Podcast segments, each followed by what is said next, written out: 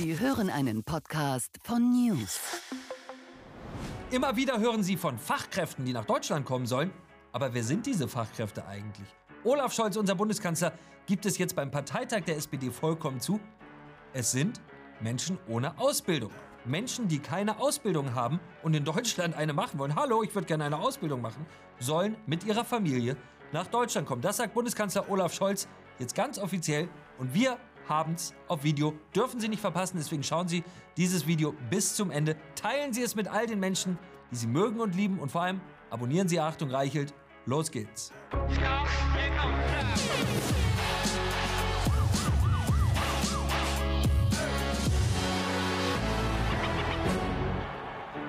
Herzlich willkommen bei Achtung Reichelt. In einer Zeit, in der Sie ständig hören, dass es keine einfachen Antworten gibt, wollen wir Ihnen das Leben so einfach wie möglich machen. Deswegen stellen wir hier bei Achtung Reichelt sehr einfache Fragen. Eine dieser einfachen Fragen lautet, halten sich die Menschen, die die Regeln machen, an die Regeln, die sie selber machen? Das ist eine der wichtigsten Kontrollfragen der Demokratie. Wenn Volksvertreter sich nicht an die Regeln halten, die sie dem Volk auferlegen, dann vertreten sie niemanden außer sich selbst. Wenn die Regierung uns zu Dingen gängeln will, die sie selber nicht befolgt, dann regiert sie nicht demokratisch, dann herrscht sie autoritär. Ganz einfach. Alles, was wir bei Achtung Reichel tun, ist, Politikern sehr genau zuzuhören und ihre Worte mit der Realität und vor allem mit ihren Taten abzugleichen. Die Ergebnisse sind viel zu oft erschütternd. Hier ist ein Artikel, der an diesem Samstagabend um 22.33 Uhr bei Bild erschienen ist. Die Überschrift lautet Maske tragen, keine Weihnachtsfeiern, dringende Corona-Warnung von Lauterbach. Im Text wird Gesundheitsminister Karl Lauterbach mit folgenden Worten zitiert. Kurz vor Weihnachten am besten auf große Feiern in Innenräumen verzichten. Und hier ist ein Foto, das in denselben Minuten aufgenommen wurde, in denen der Artikel bei Bild erschienen ist. Sie sehen es hier. Es zeigt Gesundheitsminister Karl Lauterbach auf der jährlichen Bild Weihnachtsveranstaltung Ein Herz für Kinder. Eine Weihnachtsfeier für den guten Zweck. Karl Lauterbach macht ein Selfie auf einer Weihnachtsfeier. Eine Maske trägt er nicht. Noch einmal. Links sehen Sie die Forderung von Karl Lauterbach in Bild. Maske tragen, keine Weihnachtsfeier. Rechts sehen Sie Karl Lauterbach auf der Spendengala von Bild auf der Weihnachtsfeier ohne Maske bei voller Hütte. Artikel und Foto entstanden gleichzeitig. Es könnte klarer kaum sein, was Minister Karl Lauterbach Millionen Menschen vorschreiben will, soll für ihn selbst natürlich nicht gelten. Er macht sich nicht einmal die Mühe, das zu verbergen. Regeln für uns, aber nicht für die, die sie machen. Das ist es, womit wir alle uns fast schon abgefunden haben. Die Grüne Partei fordert uns auf, nicht mehr zu fliegen, während Außenministerin Annalena Baerbock sich von der Luftwaffe in die Südsee fliegen lässt, um dort barfuß am Strand zu wandeln und Klimaschutzschäden zu betrachten. Während Wirtschaftsminister Robert Habeck sich von seinen Hoffotografen nirgendwo lieber inszenieren lässt als in seinem Regierungsjet. Die mächtige Chefin der Grünen Partei, Ricarda Lang, hat gerade ein paar schöne Tage in Dubai verbracht, um dort über das Klima zu sprechen. Natürlich ist sie dahin geflogen. Und hier erklärt sie, warum sie natürlich fliegen muss. Ich bin tatsächlich mit dem Flieger angereist. Es gibt auch kaum eine andere Möglichkeit, von Deutschland nach Dubai zu kommen. Und ich würde die Frage vielleicht mal beantworten, stellvertretend für sehr, sehr viele von euch, die gefragt haben, naja, macht es denn eigentlich Sinn, dass so viele Menschen meistens mit dem Flugzeug hierher kommen, sich an einem Ort treffen? Und ist es nicht irgendwie kontraintuitiv, das für den Klimaschutz zu machen? Und ich kann das total nachvollziehen, weil erstmal klingt es natürlich auch eigenartig, dass so viele Menschen mit Fliegern hierher kommen, dieses große Treffen veranstaltet werden, was natürlich erstmal nicht wirklich klimafreundlich ist. Aber ich glaube, dass wir nicht unterschätzen dürfen, was entsteht, wenn hier Menschen aufeinandertreffen, die in Brasilien gegen die Abholzung von Regenwald treffen, in Deutschland Parlamentarier sind, die dabei unterstützen können. Welchen Wert es für die Verhandlungen hat, dass man sich direkt gegenüber sitzt, dass man miteinander verhandeln kann. Ich wir kennen das alle aus der Corona-Zeit. Es ist wertvoll, dass es mittlerweile Möglichkeiten gibt, sowas auch digital zu machen, aber es ersetzt nicht das Gespräch von Angesicht zu Angesicht. Und ich glaube deshalb, dass es für den Erfolg der COP unglaublich wichtig ist, dass die Menschen hier zusammenkommen. Ganz einfach zu merken, wir sollen nicht fliegen, um das Klima zu retten. Ricarda Lang muss fliegen, um das Klima zu retten. Natürlich. Der Koch Alfons Schubeck sitzt wegen Steuerhinterziehung für drei Jahre im Gefängnis, während unser Bundeskanzler sich an seine Rolle in einem der größten Steuerhinterziehungsskandale der Bundesrepublik nicht mehr erinnern kann. An kein Treffen und kein Gespräch. Niemand im Land glaubt ihm diese Ausrede, nicht einmal sein eigener Vizekanzler Robert Habeck. Schauen Sie. Der Sie vollumfänglich Per standen? Definition entscheidet, Ja. per Definition entscheidet eine Ja. Regierung immer gemeinsam. Eine Entscheidung, hinter der Sonst Sie, keine eine Regierung mehr. hinter der Sie gestanden haben? Ich will jetzt nicht den Bundeskanzler zitieren, aber ich kann mich nicht mehr daran erinnern. Das sagt ja alles. Man kann es nicht deutlich genug ausdrücken, was Robert Habeck hier sagt, ist, dass sein Bundeskanzler ein Lügner ist. Habeck lacht über die Aussage des Kanzlers in einer Affäre, in der Scholz Bankern geholfen haben soll, 40 Millionen Euro Steuern zu hinterziehen. Die Regeln, die für alle gelten, kümmern den Bundeskanzler nicht.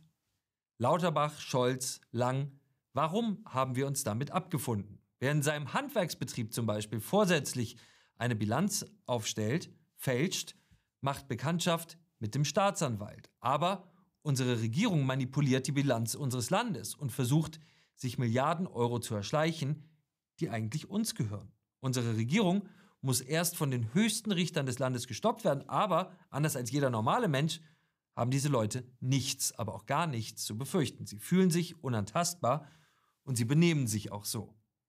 Natürlich leben wir nicht in einer Diktatur, aber wir werden regiert von einer entrückten Elite, die zunehmend nach ihren ganz eigenen Regeln lebt. Wer nicht so reden will wie diese Leute, wer ihnen nicht in ihr Weltbild passt, dem hetzen diese Leute Geheimdienst, Behörden, Staatsanwaltschaft auf den Hals, wer ihre Ideologie für verrückt hält, für verrückt erklärt, den beschuldigen sie der Volksverhetzung.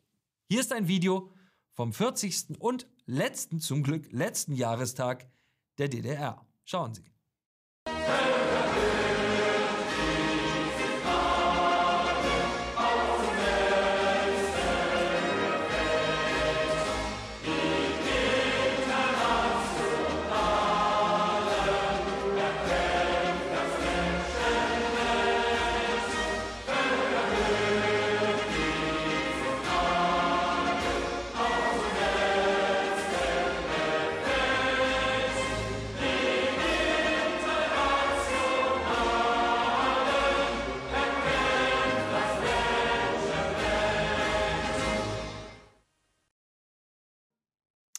Und hier ist ein Video, das der Berliner Journalist Michael Bröker vom Parteitag der SPD am Wochenende auf X postete.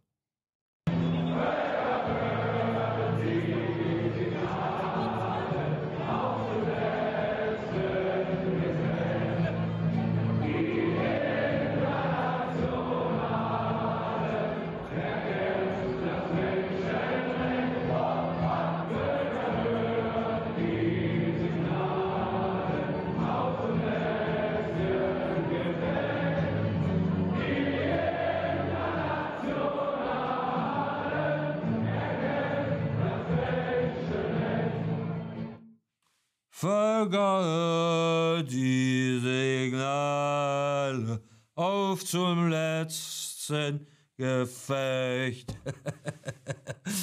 SPD-Parteitag. Jede Zeit hat ihre Lieder. Wenn man hört, mit welchen Liedern die SPD und singend in den grünen Sozialismus und die Ökoplanwirtschaft führt, dann wundert man sich nicht, dass die Mehrheit im Land jegliches Vertrauen in den Kanzler und seine Regierung verloren hat. Wir alle wissen, dass Olaf Scholz unser Land immer tiefer in eine wirtschaftliche Katastrophe führen wird. Aber wir haben uns irgendwie fast damit abgefunden. Wir werden sogar gezwungen, dafür zu bezahlen, dass der öffentlich-rechtliche Propagandafunk uns diese Regierung schön lügt. Hier ist Sabine Henkel vom ARD Hauptstadtstudio. Die Ampel ist nicht nur besser als ihr Ruf, sie ist sogar deutlich besser. Sie hat nämlich in zwei Jahren mehr erreicht als andere Regierungen in vielen Jahren. Blöd nur, dass sie es nicht gut kommuniziert. Aber festzuhalten gilt, SPD, Grüne und FDP haben Deutschland vorangebracht. Ernsthaft. Wir bekommen endlich ein modernes Einwanderungsgesetz. Das ist wichtig. Ohne Fachkräfte aus dem Ausland geht hier sonst irgendwann gar nichts mehr. Also her damit. Wir stellen um auf erneuerbare Energie, die das Klima schont und nebenbei auch noch günstig ist. Um mal nur zwei für alle Menschen bedeutende Projekte zu nennen. Außerdem hat die Ampel das Wahlrecht reformiert, bevor der aufgeblähte Bundestag aus allen Nähten platzt. Und dann die Krise. Ach was, die Krisen. Im Corona-Winter ist die Ampel gestartet gestartet. Dann überfiel Putin die Ukraine. Energie wurde knapp. Was haben sie nicht alle gewettert? Die Industrie geht pleite, Wohnungen können nicht geheizt werden, Massen werden protestieren. Nichts davon ist eingetreten. Und das haben die drei Parteien hinbekommen, die in der Konstellation eigentlich gar nicht so richtig zusammenpassen. Und ja, jetzt haben wir das Schuldendilemma. Aber wer würde es denn besser machen? Außer Schuldenbremse, Schuldenbremse fällt der Union doch auch nichts ein. Und das Sparen bei den Schwächsten natürlich. Daher, ja, die Ampel ist besser als ihr Ruf. Also weitermachen. Erneuerbare Energie, die nebenbei auch noch günstig ist. Die Frau hat ganz offenkundig seit Monaten keine Stromabrechnung mehr gesehen. Her damit, sagt die ARD zu noch mehr Migration. Pah, die Industrie geht pleite, stimmt doch gar nicht. Oh doch, Genau das passiert gerade. Diese Leute wollen uns zwingen, in ihrer vollkommen eigenen Realität zu leben, die mit diesem Land rein gar nichts mehr zu tun hat. Auf dem Parteitag der SPD gibt Bundeskanzler Olaf Scholz übrigens vollkommen offen zu, was wirklich gemeint ist, wenn seine Regierung von Fachkräften spricht. Schauen Sie. Wir wollen dass dieses Land offen ist für Zuwanderung von Arbeitskräften, von Studierenden, von Wissenschaftlerinnen und Wissenschaftlern, von denjenigen, die eine Ausbildung machen wollen, von den Familienangehörigen dieser Frauen und Männer, die wir brauchen. Deutschland braucht als Einwanderungsland auch weiter die Perspektive, diejenigen aufzunehmen, die für das Wachstum und den Wohlstand dieser Gesellschaft erforderlich sind. Wir wollen, dass dieses Land offen ist für diejenigen, die eine Ausbildung machen wollen und für die Familien dieser Männer und Frauen. Hm? Menschen, die eine Ausbildung machen wollen, haben meistens keine Ausbildung. Und ihre Familien sollen sie auch mitbringen. Allein mit dem Satz, ich will eine Ausbildung machen, soll man nach Deutschland kommen dürfen, inklusive Familie. Das ist die Wahrheit. Sie haben es aus dem Munde des Bundeskanzlers selbst gehört. Das ist es, was Olaf Scholz mit Fachkräften meint. Menschen ohne Ausbildung. Diese Politik wird von Deutschland nichts, aber auch gar nichts mehr übrig lassen. Warum haben wir uns damit abgefunden? Unzählige Migranten aus gewalttätigen Steinzeitkulturen strömen seit Jahren ungehindert zu uns, obwohl die Mehrheit der Menschen das logischerweise nicht will. Wir alle wissen, dass diese Form der illegalen Migration von unserem freiheitlichen Land, von unserer unbesorgten Art zu leben, nichts mehr übrig lassen wird. Wir wissen, dass unsere Kinder mit ihrer deutschen Sprache in der Schule in der Minderheit sein werden. Und doch haben wir uns fast mit diesem selbstzerstörerischen Irrsinn abgefunden.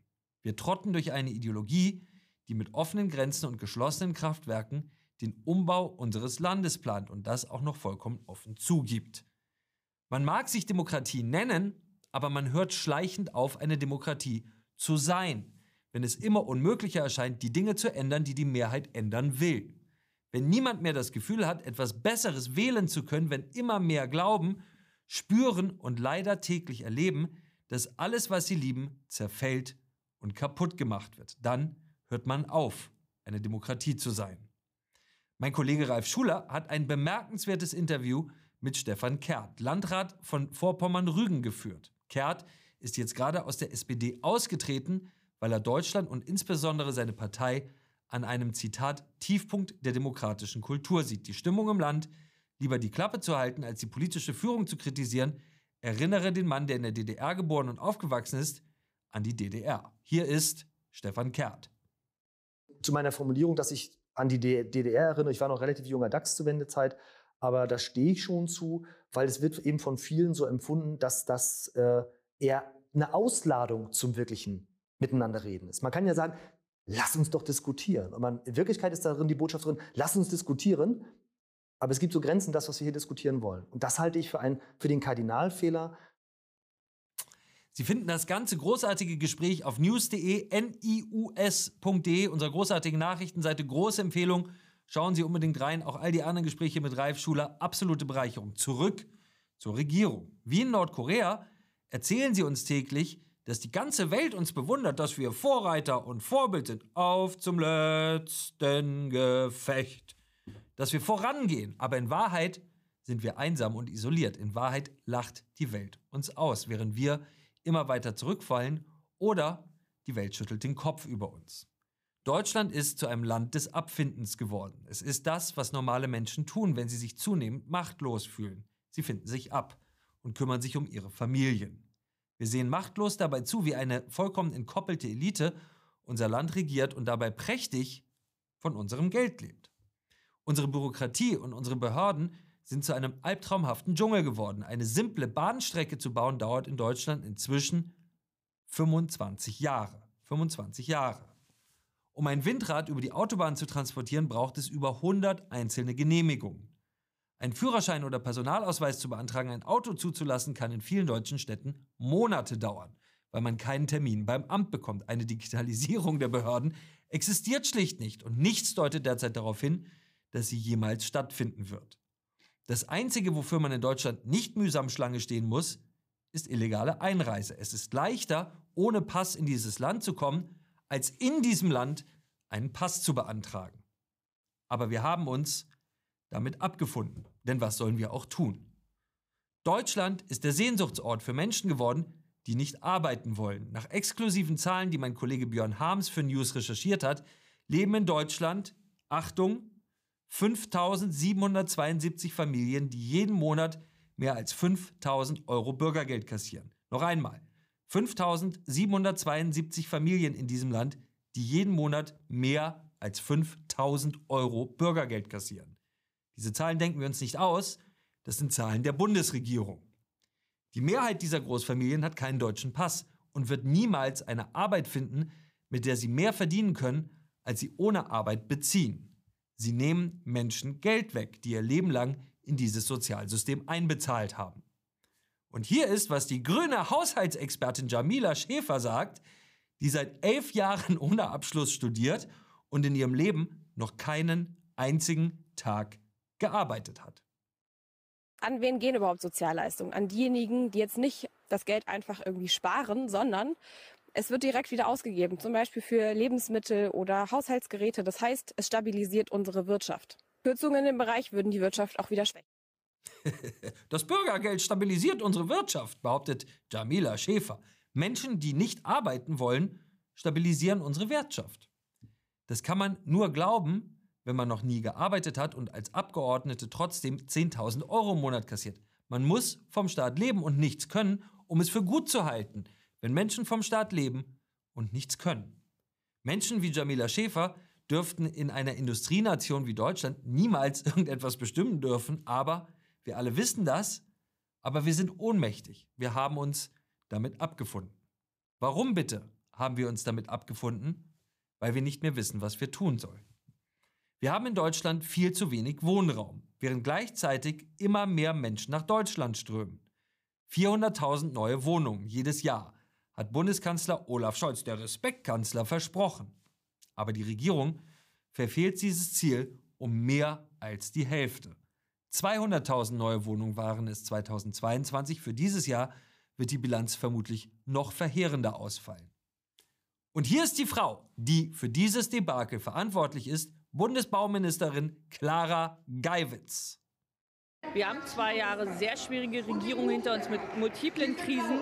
Aber die SPD hat nichts getan, was gegen das Herz der SPD ähm, geht. Wir haben den Sozialstaat ausgebaut und wir sind ähm, ganz, ganz klar in dieser Position.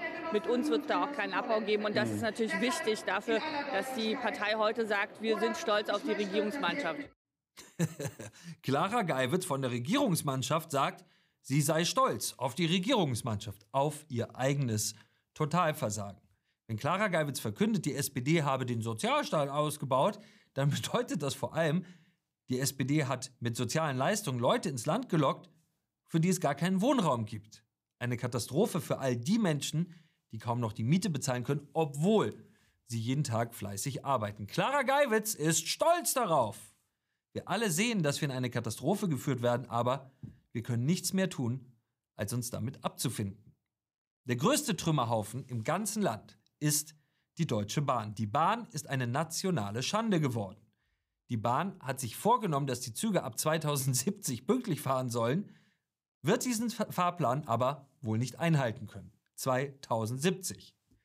Es gibt nichts, was Bahnchef Richard Lutz für seinen Job qualifiziert. Ganz offensichtlich ist er der inkompetenteste, schlechteste Manager dieses Landes. Richard Lutz könnte nicht mal organisieren, dass eine Bimmelbahn auf dem Rummel zuverlässig im Kreis fährt. Die Social-Media-Abteilung seines beschämenden Staatskonzerns hat er zu einer linksextrem woken Propagandaorganisation ausgebaut, die unerbittlich verfolgt, wer ihr politisch nicht genehm ist. Richard Lutz hat keinen einzigen Cent von seinem Gehalt verdient, aber nun kommt heraus, dass er und seine Vorstandskollegen sich nochmal einen Bonus von 5 Millionen Euro genehmigt haben. Einen Bonus bei der Bahn. Wir wissen nun, wer die einzigen acht Menschen im Land sind, die die Deutsche Bahn mögen. Es sind die acht Vorstände der Deutschen Bahn mit ihren Millionenboni. Wir alle wissen, dass die ganze Welt uns für die Deutsche Bahn auslacht, aber was sollen wir tun? Wir haben uns damit abgefunden, genau wie wir uns mit Funklöchern abgefunden haben und damit, dass wir in diesem Land offenbar nicht mehr in der Lage sind, Schnee zu räumen, wenn es im Winter schneit. Die stärkste Partei im Land sind die Nichtwähler geworden. Das sind die Menschen, die sich abgefunden haben mit dem Niedergang. Sie arbeiten jeden Tag hart dafür, dass ihre Kinder es besser haben, aber sie glauben nicht mehr, dass die Politik ihnen dabei hilft. Die Regierung macht mein Leben besser. An diesen Satz glaubt niemand mehr in Deutschland. Und wenn Sie sich jetzt fragen, warum ist der Reichelt inzwischen eigentlich so ein linker, langhaariger Zottel geworden, der sieht ja aus wie ein Steinewerfer, dann haben Sie vollkommen recht. Deswegen, ich verspreche es Ihnen, morgen geht's zum Friseur. Das war Achtung Reichelt, der härteste Gegner von Scheinheiligkeit, Propaganda und Heuchelei in der Politik. Vergessen Sie nicht, dieses Video zu teilen und vor allem entschuldigen Sie sich niemals für das, was Sie sind oder woran Sie glauben und haben Sie keine Angst, Sie sind nicht allein mit Ihrer Meinung. Ein Podcast von News.